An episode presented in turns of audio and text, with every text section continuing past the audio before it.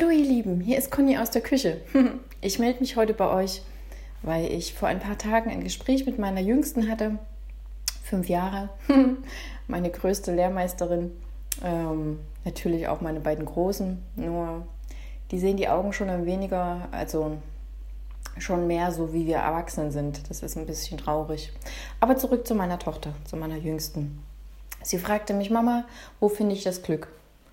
Und ich äh, zeigte auf ihr Herz und sagte, da. Und da strahlte sie. Ich glaube, sie hat es verstanden. Ja, Glück, Glück ist in uns und ähm, wir brauchen uns also gar nicht anzustrengen, es zu finden. Das Einzige, wofür wir uns anstrengen dürfen, ist, dass, ähm, dass wir uns täglich daran erinnern, dass wir Glück sind. Dass wir so, wie wir sind, total in Ordnung sind, dass wir genug sind. ähm,